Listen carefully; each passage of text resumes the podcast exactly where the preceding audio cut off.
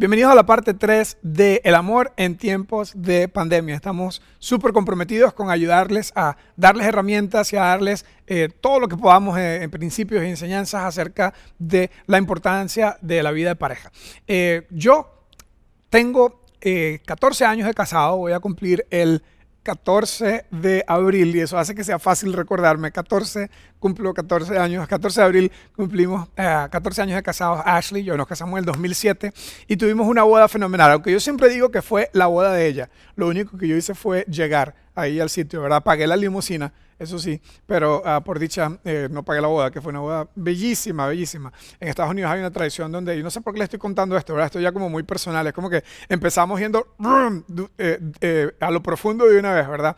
En Estados Unidos hay una tradición que a mí me, me, me, benefició mucho, y es que el papá de la novia paga todos los gastos de, de la boda. Algunos de ustedes están pensando, ¿por qué no me casé allá? Bueno, el punto es que mi boda fue maravillosa, fue una boda, la verdad, soñada, maravillosa. Yo siempre digo que es la boda de Ashley porque yo lo único que hice fue llegar ahí pagar la limusina. El punto es que eh, seis meses antes de esa boda de película, de esa boda maravillosa, seis meses antes, Ashley y yo tuvimos eh, la dicha de tener eh, unos amigos, Karen y Greg, Karen y Greg.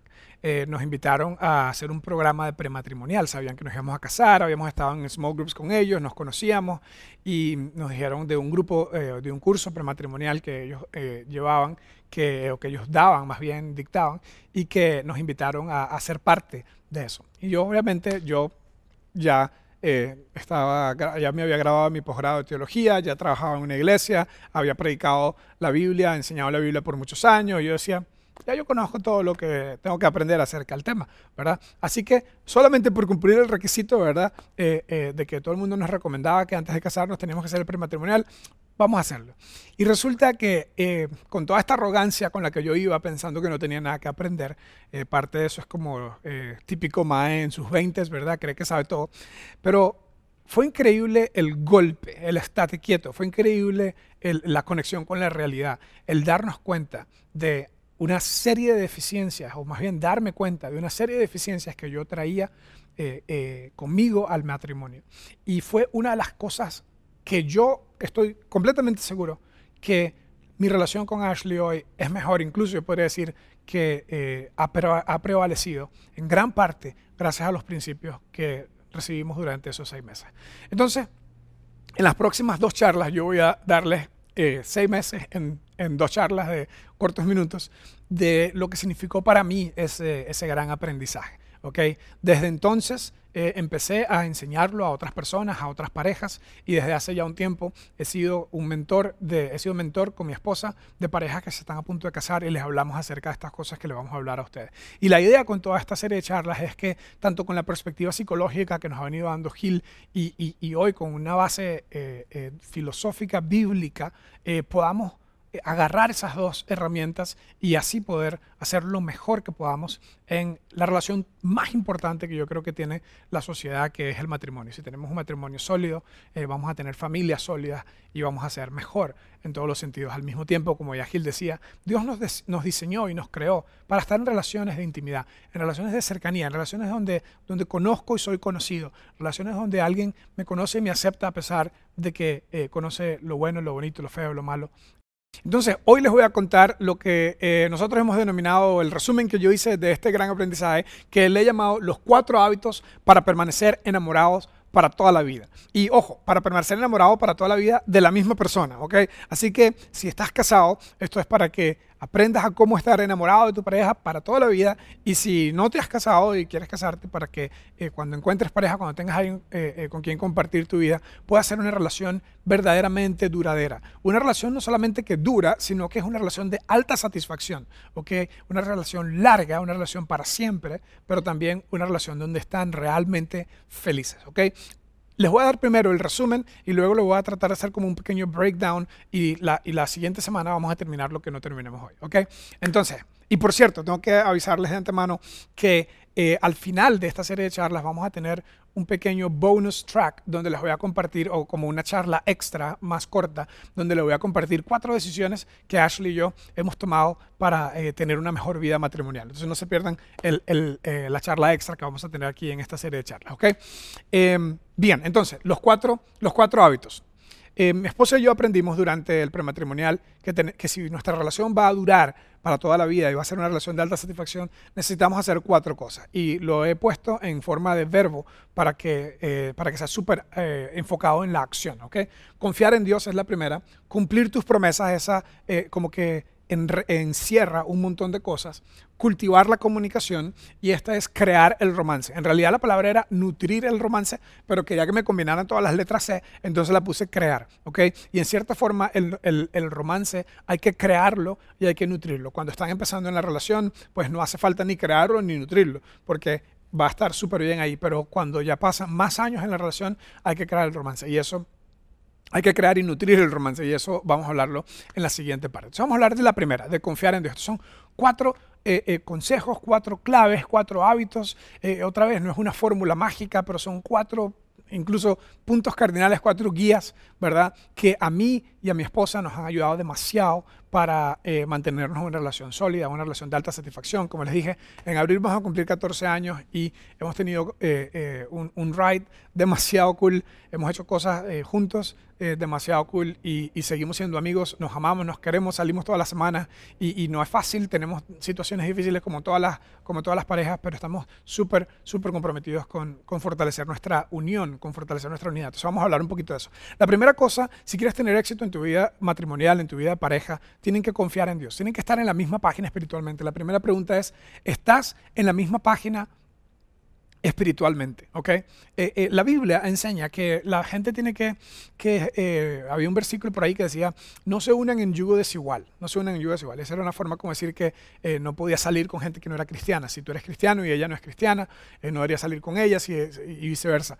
Pero, y eso viene desde mucho tiempo atrás, cuando Dios le había dicho a la gente de Israel en el Antiguo Testamento que no se mezclaran con la gente de otras culturas. Y la gran razón es que eh, estas otras culturas en aquel tiempo eh, tenían prácticas terriblemente diferentes y y de paso, no solamente eran diferentes, sino que eran prácticas eh, demasiado malas. Por ejemplo, las, naciones o, las tribus más bien de la gente alrededor de eh, Canaán, donde estaba Israel en el puro principio, cuando, cuando estaban colonizando o fundando esta nación, eran gente que eran eh, paganos, creían en múltiples deidades y hacían rituales religiosos que, que, si les cuento se, abisman, están en la Biblia, ¿verdad? Hacían sacrificios humanos, hacían sacrificios de bebés, hacían ritos sexuales en los templos y en las montañas, donde, en los lugares altos, en las montañas donde adoraban a sus dioses. Y era un gran desastre. Y en cierta forma, eh, Dios quería un grupo de personas diferentes, un grupo de personas que pudieran ser diferentes. La verdad es que si somos igual a todo el mundo, no podemos influenciar a todo el mundo, no tenemos autoridad moral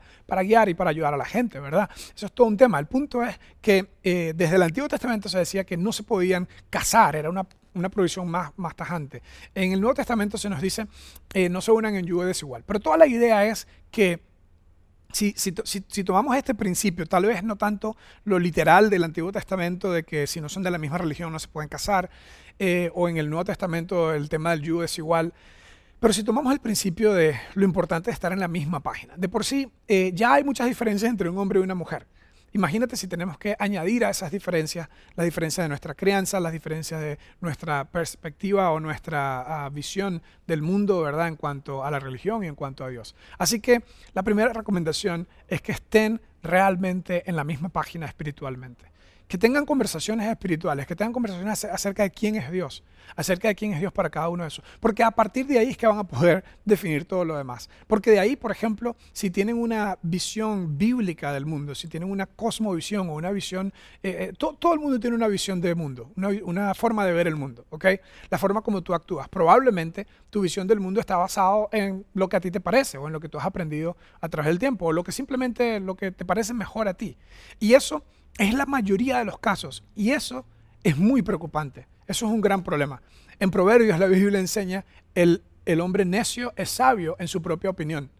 Es decir, como que yo hago las cosas como yo quiero. según mi apellido, según lo que vi en mi familia, y, y cuando vamos en automático acerca de cómo vivimos, eso es grave. Y lamentablemente, uno de los problemas más grandes en las relaciones matrimoniales es que dos personas llegan con visiones del mundo totalmente distintas basadas en lo que a ellos les parece mejor. Entonces imagínate, las disfunciones de cada uno se van simplemente a maximizar cuando se unen. Por eso yo siempre digo, nunca he visto problemas matrimoniales, solo veo individuos con problemas que se casan, ¿ok? Individuos con problemas que se juntan, ¿ok? Porque lo mejor que nosotros podemos hacer para empezar cualquier relación es asegurarnos que estamos bien, que estamos bien nosotros mismos, que estamos bien, que estamos saludables, ¿ok? Y una de las mejores formas de hacer eso es estando saludable espiritualmente, estando en la misma página espiritualmente. Como digo, esto va más allá de si son de la misma religión o no, de si creen en Dios o no. Esto va de cómo es su visión del mundo. Si su visión del mundo es bíblica, y ese es mi reto para ustedes hoy, que asuman eh, eh, una, que estén en la misma página espiritualmente y que asuman una visión bíblica del mundo. Si su visión del mundo es bíblica, entonces van a poder definir el amor por, por como la Biblia lo dice. La pregunta que les tengo aquí es, vamos a la siguiente, es ¿qué es realmente el amor? Si no tienes una visión bíblica del mundo, vas a definir el amor como, no sé, como lo definan en las películas de Hollywood o en, las telenovelas, o como lo definan en la familia González, o como lo definían en la familia Nowery, la, el apellido de mi esposa, ¿verdad? Eh, y, eso, pues no van a tener un marco de referencia clave. De hecho, el Nuevo Testamento se escribió en griego, y en griego hay un montón de palabras que definen, que se usaban en esa cultura para definir amor. Le voy a compartir algunas de esas.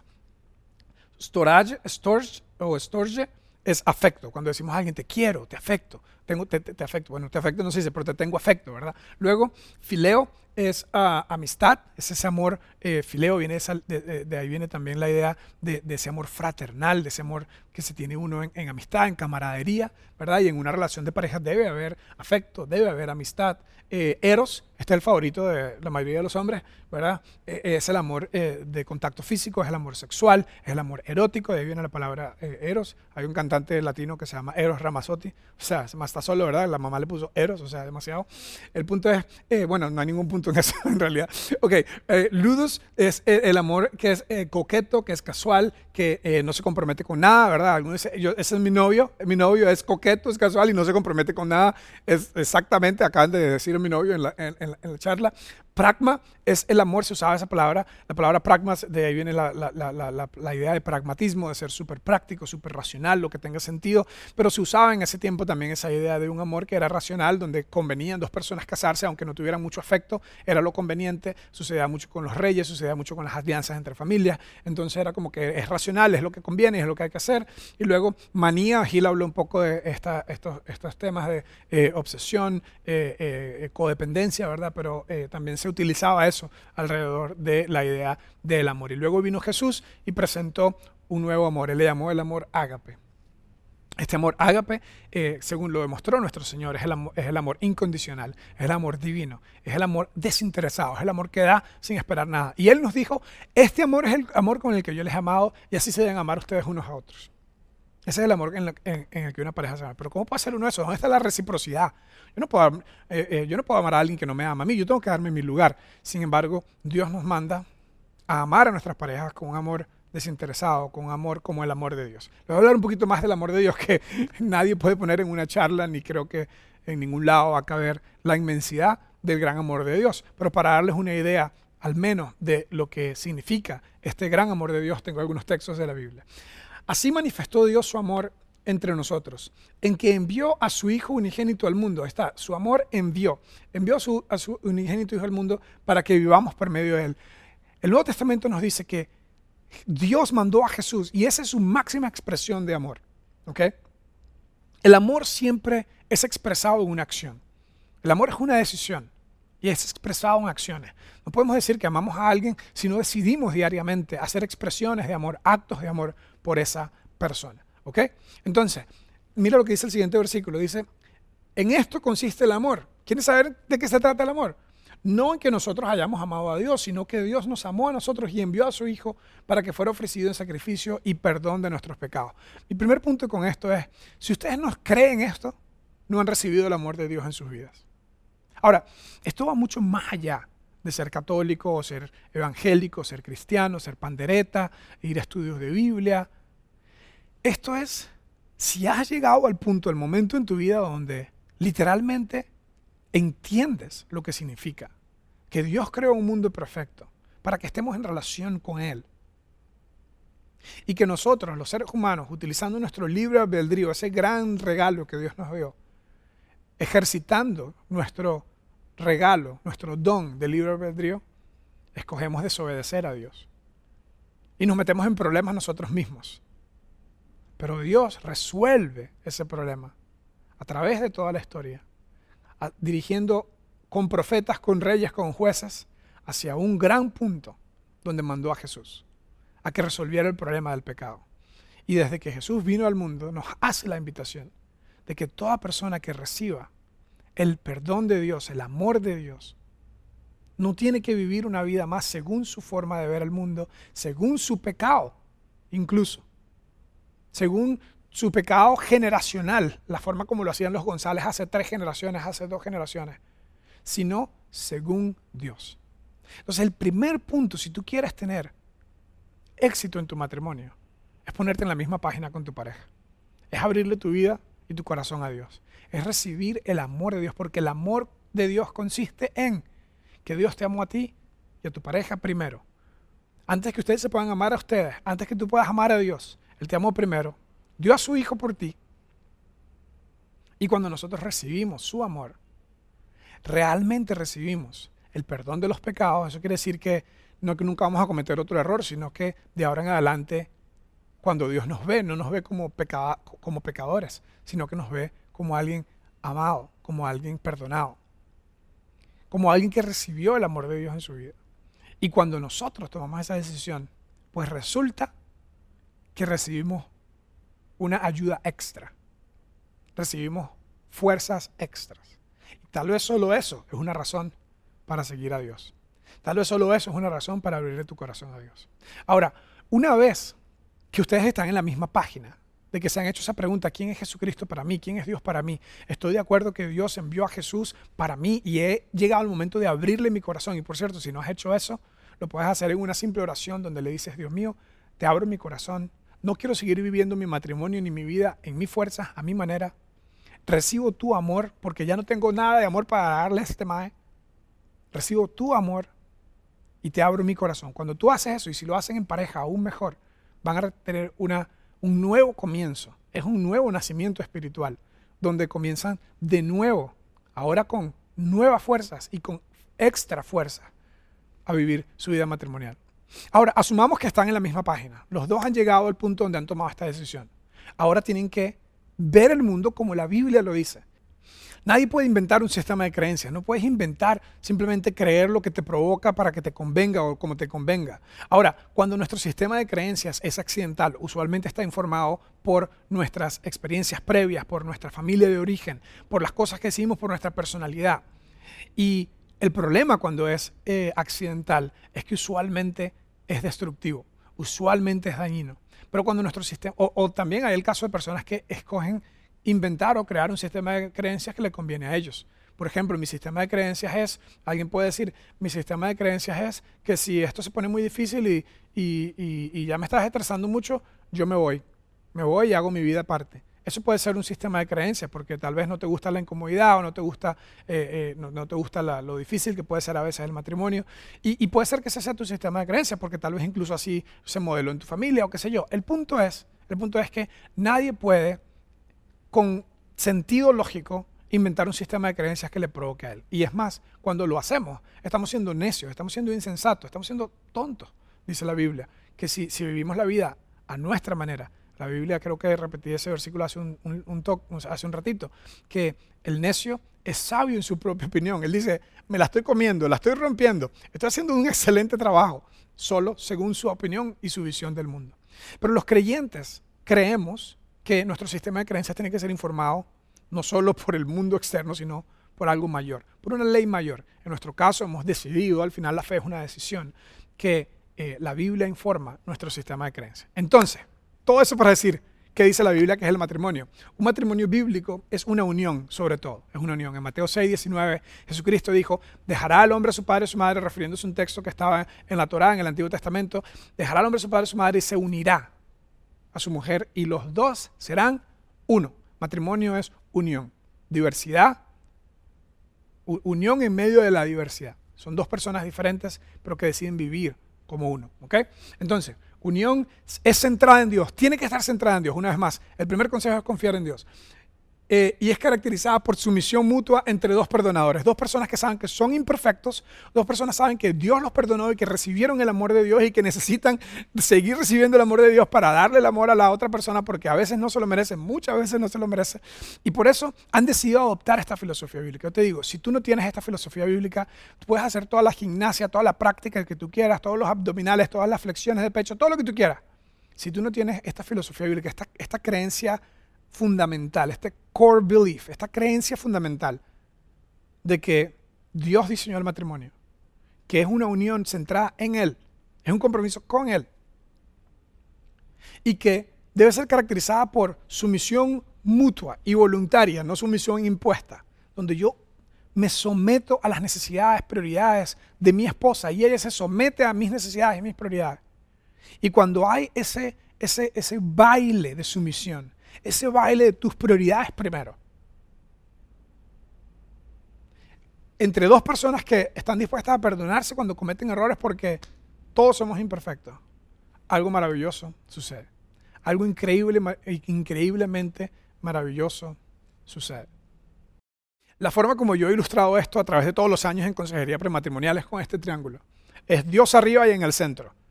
Todo el mundo dice, Diosito primero, Diosito primero. Bueno, vamos a ver si es verdad que vamos a poner a Dios primero. Hemos recibido su amor, le hemos invitado a que venga a nuestra vida. Entendemos y creemos que Jesucristo vino a demostrarnos el acto máximo de amor y le hemos invitado a que venga a nuestras vidas. Y luego él y ella le dan a Dios su fe y su amor el primer mandamiento es amar a Dios sobre todas las cosas. Le damos a Dios nuestra fe y nuestro amor. Y entre nosotros, en lugar de estarnos peleando y demandando que usted haga lo que yo quiero y usted, y usted porque me habla así, que más bien haya una transferencia donde hay, a través de buena comunicación, estoy dando para suplir las necesidades de mi pareja y estoy con buena comunicación pidiendo las cosas que necesito de mi pareja pero no como una expectativa o una demanda.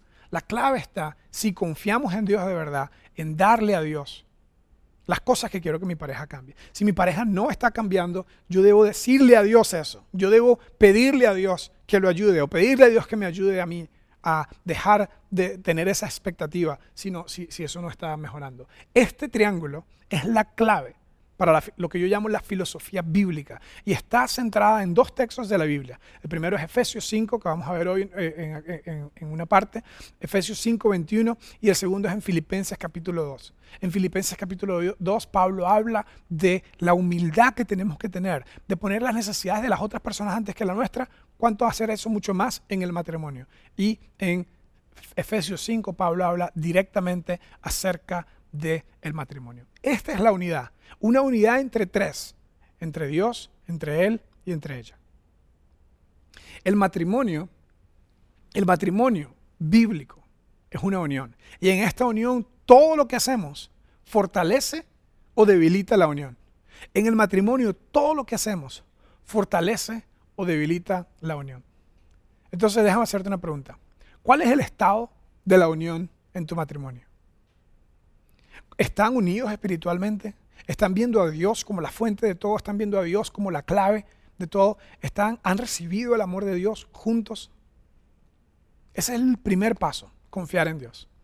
Te voy a dar un par de eh, preguntas, o más bien un par de consejos para cómo dirigir tu matrimonio espiritualmente. ¿Cómo dirigir tu matrimonio espiritualmente? Decidan, número uno, recibir el amor de Dios en sus vidas, si no lo han hecho. Recibe el amor de Dios en tu vida. Eso quiere decir abrir tu corazón a algo diferente que tus perspectivas y que tu opinión y que lo que hacían tus papás que se divorciaron y que lo que hacían tu mamá y lo que se hacía tu familia y lo que hace la sociedad. Pon todo eso a un lado y decide mirar hacia arriba con humildad. Y decirle, Dios mío, te abro mi corazón. Estoy cansado, este matrimonio no está funcionando. A veces sí, a veces no. Te abro mi corazón, te recibo en mi corazón, te invito a que vengas a mi vida yo creo que ese primer acto de humildad y acto de sumisión a Dios, al recibir el amor de Dios en tu vida, va a ser lo primero que les va a poner el fundamento para construir una hermosa relación. Decide recibir el amor de Dios en tu vida si no lo has hecho. Decidan aprender de Dios juntos. A través de un grupo, a través de lecturas, a través de escuchar las mismas cosas, qué sé yo, decidan que van a aprender a enriquecer su espiritualidad juntos. Y una de las mejores cosas que puedan hacer para enriquecer su espiritualidad es orar juntos. Entonces, primer paso, confiar en Dios si no adoptan una filosofía bíblica del matrimonio, van a seguir pensando según su apellido, van a seguir pensando según lo que le informa su conciencia alrededor de lo que está, basado en lo que está alrededor de usted. Adopte una filosofía bíblica para el matrimonio. Vea realmente el matrimonio como una idea de Dios, que es como lo enseña la Biblia. Y decida que usted va a recibir su información de lo que Dios dice acerca del matrimonio. Una vez que haga eso, decida aprender juntos, orar juntos. Y eso es el primer paso, el primer gran hábito de un buen matrimonio, de una pareja feliz, está continuamente confiando en Dios. En las próximas charlas le vamos a hablar de los siguientes. Señor, te pido que nos ayudes, todas las parejas que están viendo esto, que nos ayudes a adoptar una filosofía bíblica acerca del matrimonio. Te pido por la persona que está a punto de tirar la toalla, te pido por la persona que está cansada de siempre lo mismo, te pido por la persona que está eh, muy frustrada, te pido por la persona que está apenas empezando y quiere darle buen mantenimiento a su relación. Ayúdanos a no ver el mundo solo como nosotros lo vemos. Danos sabiduría para ver cómo tú ves. Si pudiéramos ver el matrimonio como tú lo ves, como tú nos enseñas en la Biblia, como tú nos enseñas en las Sagradas Escrituras que nos dices que es una unión y que esa unión es para siempre y que esa unión debe estar caracterizada por sumisión mutua, que debe estar caracterizada por humildad. Si pudiéramos nosotros al menos hoy tener la humildad de decir, he estado viviendo mi matrimonio según mi propia forma de ver y ahora quiero verlo según como Dios lo ve. Ayúdanos a hacer eso. Y si es así, que puedan decidir las personas que están viendo esta charla, dar pasos hacia crecer espiritualmente juntos. En el nombre de Jesús. Amén.